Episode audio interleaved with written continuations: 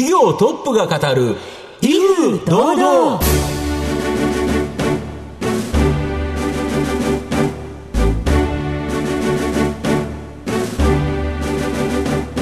毎度相場の福の神こと藤本信之です。アシスタントの飯村美希ですこの番組は巷で話題の気になる企業トップをお招きして番組の指揮者的役割である財産ネット企業調査部長藤本信之さんが独特のタクトさばきでゲストの人となりを楽しく奏でて紹介していくという企業情報番組です。では藤本さん今日はどのような企業の方にお越しいただけたんでしょうか？関西大学の後輩が社長をしている会社はい。という形でですね、なかなか関西大学の人出てこないんですけどあの今回久しぶりにという形ですね、はい。じゃあどんな事業をやられている会社なのか、皆さんどうぞお楽しみに。この番組は企業のデジタルトランスフォーメーションを支援する IT サービスのトップランナーパシフィックネットの提供財産ネットの制作協力でお送りします。企業トップが語る威風堂々。それでは本日のゲストをご紹介します。証券コード7360東証マザーズ上場株式会社オンデック代表取締役社長久保良介さんです。久保さんよろしくお願いします。どうぞよろしくお願いします。よろしくお願いしますよろしくお願いします。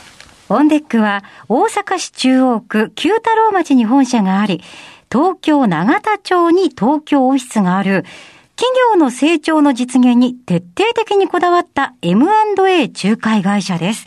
えーでは、久保さんの方からも簡単に御社のことを教えてください。ただいまあのご紹介いただいた通り、一言で言えば M&A の仲介、えーこれをする会社なんですけれども、基本的にはあの中小企業様に、えーまあ、顧客層を特化しましてですね、えー主にまあ後継者問題の解決だったり、あるいはあー創業者の EXIT の手段として M&A をご活用いただくと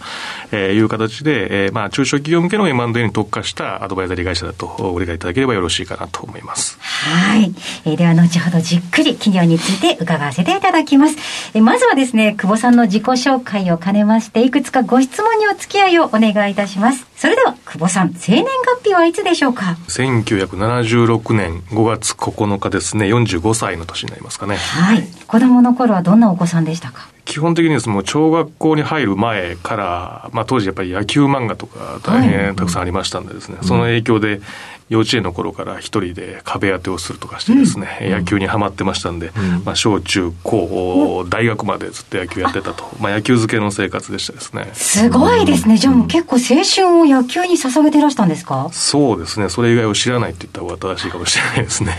えー学生時代では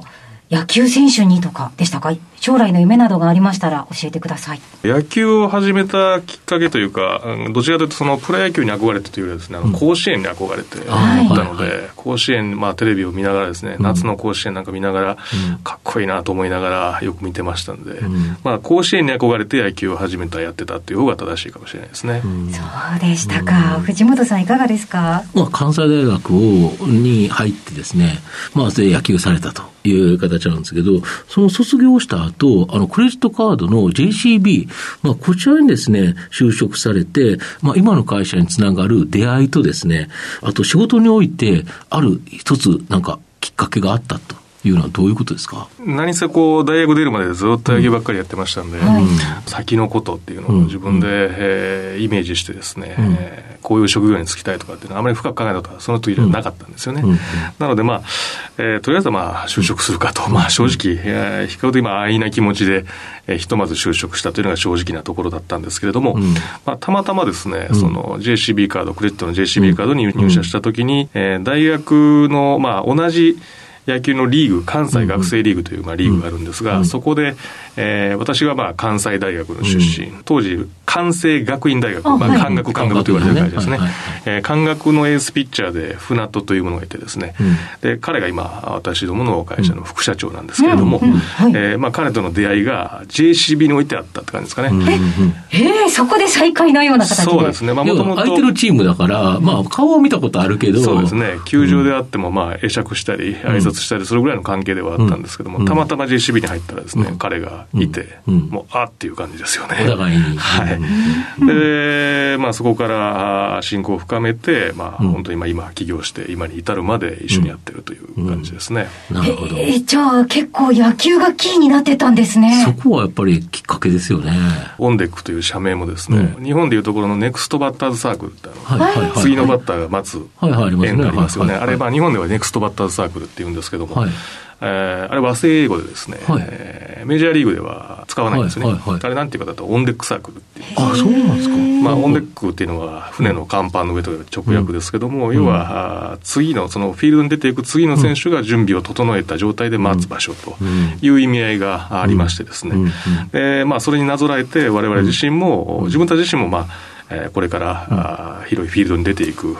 という立場ですし、まあ、企業様も、買収さいただく側も、まあ、上等される側も、えー次のステージに向かうという船出を、まあ、応援する。まあ、そんな意図から、オンデックというのを、まあ、つけたという経緯もありますね。なるほど。そうすると M&A が最終目的ではなくて、M&A して、そこから企業が成長するっていうことが、ね。だからはい。オンデックであるとはい。いうことですか。おっしゃる通りです。ああそこに思いが伝わってるとそういうことですねなんですか。で、JCB では一番最初どんな仕事されたんですか？そうですね、まああの、調査部というところに配属されたんですけど、まあ、い。わゆる債券回収の、はい。セクションではあるんですが、はい。はい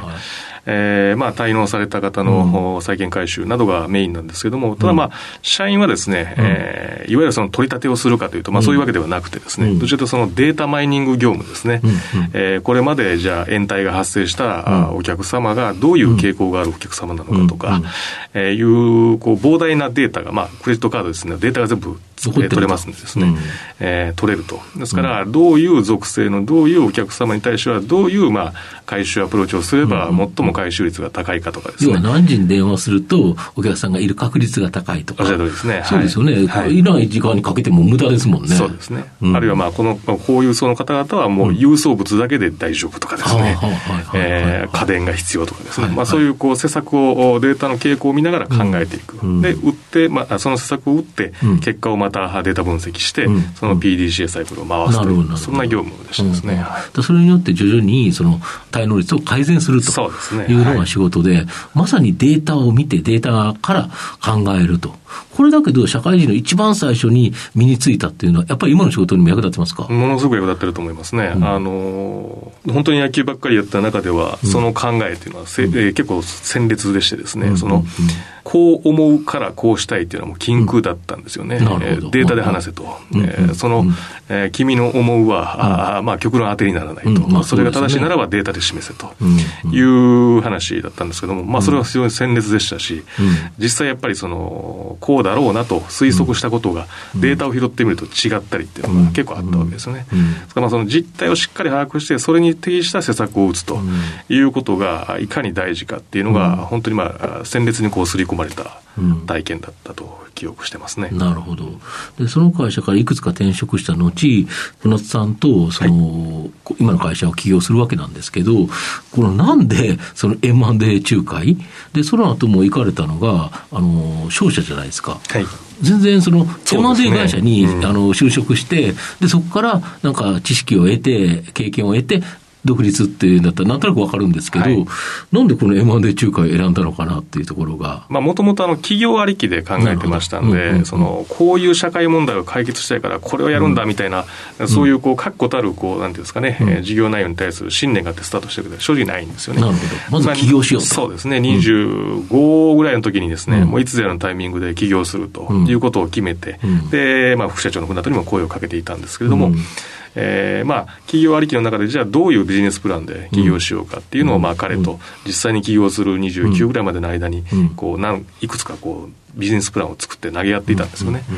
でその中に、まあ、M&A の、中小企業向けの M&A のアドバイザリーという事業があって、うんまあ、最終、ういくつか作ったプランの中から、うんあこれが最も成長可能性が高いだろうということで、えーそれを選択したという経緯ですね。はい。久保さんの人となり皆さんにはどのように伝わりましたでしょうか。後半では久保さんが率いますオンデックについてじっくりと伺います。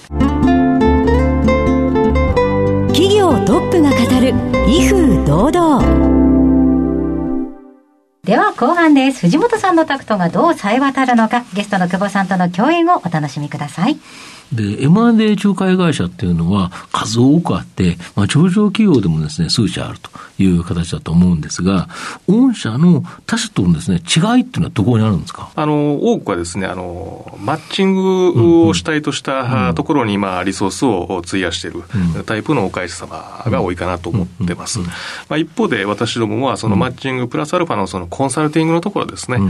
えーまあ、どういう、こう、なんていうんですかね、企業再編スキームを使って M&A を進めていくか、あーそうしたことによって、まあ、例えば税務上のメリットとかも全然変わってくるわけですね。ですから、まあ、その、会計、えー税務、あるいは法務に対する高い専門性を持ってですね、えープロの、まあ、コンサルティングファームとしてアドバイスを提供していこうというスタンスでやっているというところが、当社と、お当社のまあ特徴かなというところですね。なるほど。あと、御社の場合、上場直前の2年間、一気になんか増員された。もともとあれなんですよね、大阪で事務所があったということですよね、本社、今も本社ありますけど。そうですね。で、今、大阪20名、東京20名ぐらいの規模ですか？そうですね、大阪20名、東京がこの12月21名になったかと思いますので、ちょうど、あの人数比が逆転したタイミングですね。で、これはあれですよね、ここ2年ほどで一気に増員したと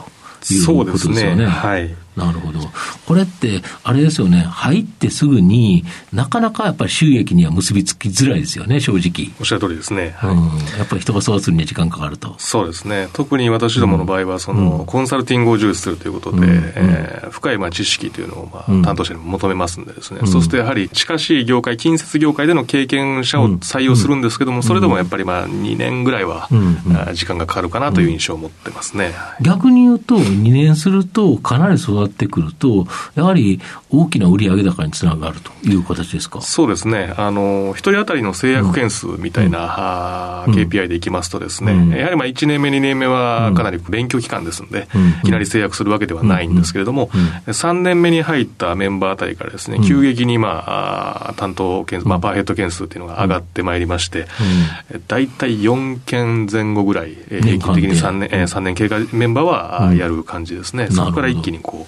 う、パフォーマンスが上がってくるというのが過去の傾向としてはありますね。うん、そうすると、もうこの2年前にからこの増員しているから、そろそろその結果がこの上場直後出てきそうだという感じですか？そうですね、えーまさにまあおっしゃる通り、えーこの上場後のタイミングから、力を発揮してもらいたいという意図もあってですね、えー前期、前々期と、おーまあ、強気の採用をやったという経緯はありますね。なるほど。あと、御社は、この日本国内最大手のですね、信用調査会社、帝国データバンク、こちらとですね、資本業務提供を行っていることが、まあ、今後ですね、大きな飛躍の可能性、源泉となるという形なんですが、これいかが、どんな感じなんですか？そうですね、まあ、やはりあの、もう皆さんご承知の通り、帝国データバンクさんというのは、国内最大の企業データを有する、まあ、信用調査会社でいらっしゃるわけですけれども、まあ、今、まあ、様々な形で、その、連携のね、可能性というところは、協議しながら、取り組んでおるんですけれども、国内のその、中小企業を含むデータを網羅的に持ってらっしゃるということは、まあ、ものすごいアドバンテージになります。し、ね。まあ M&A では一つやはりその情報がですね、えーキーになると。これはまあ企業の情報というのもそうですし、中小企業さんの財務体数の平均値がどのあたりにあるかとかですね、いったその、まあいわば株価指標みたいなところですね。はい上場企業さんであれば公表されているので、業種平均とかって取れると思うんですけども、うん中小企業さんの場合って公表値がないんでですね、うん。じゃあ、今買収しようとしている会社が、うん例えば利益率が高いのか、一人当たりの売上高が高いのか低いのかとか、KPI がどうなんだって見ようとしたときに公表値がないわけですね。あ、そっか。はい、この、はまあ、平均値とかっていうのが、まあ、収集できるっていうのも、まあ、一つ大きいなと考えてますね。あそうするとこの会社は業界値よりの平均よりも高いから、まあ、いい会社だとか、はいあの悪いからちょっと効率が悪いなとかっていうことが分かるとはいいうことで、これだけで大きなアドバンテージですよね。なるほど。御社の今後の成長を引っ張るもの、改めて教えていただきたいんですか？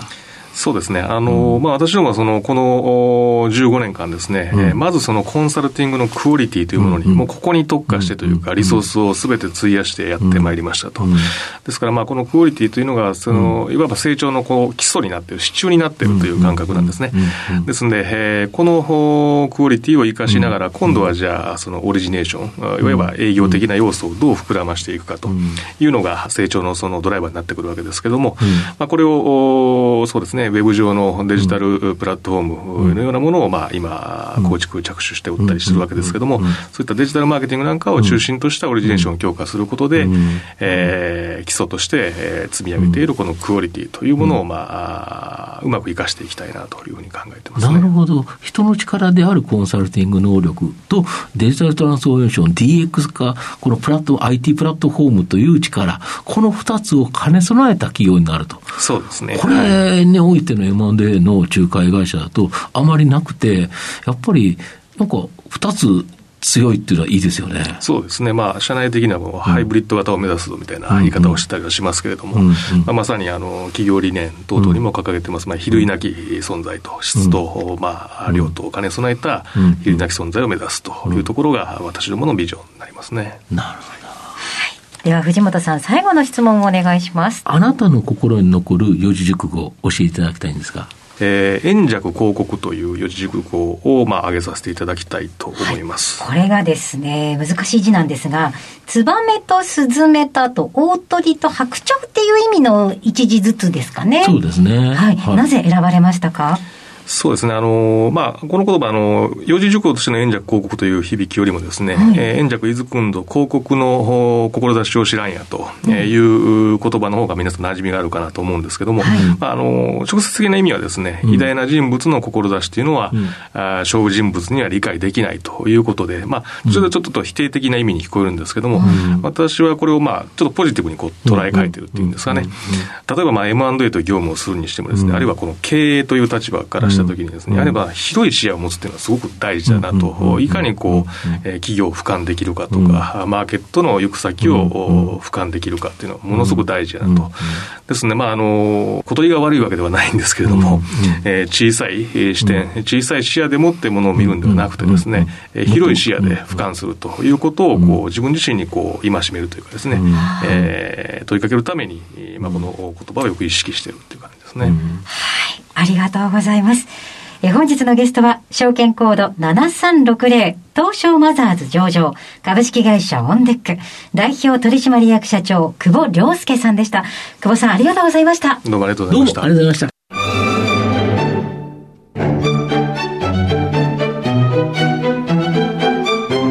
企業トップが語る、威風堂々。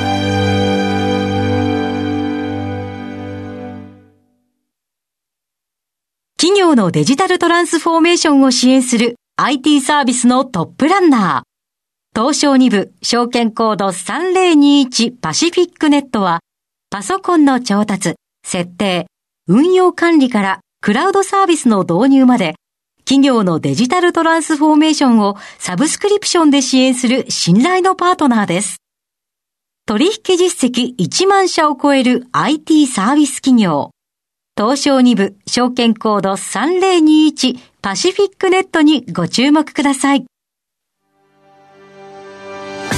お送りしてきました企業トップが語る威風堂々。そろそろ別れのお時間です。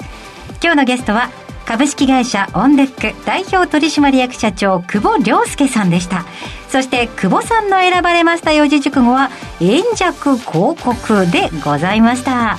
それではここまでのお相手は？藤本信之と飯村美希でお送りしました。来週のこの時間まで。ほなさいなら。この番組は企業のデジタルトランスフォーメーションを支援する IT サービスのトップランナーパシフィックネットの提供財産ネットの制作協力でお送りしました。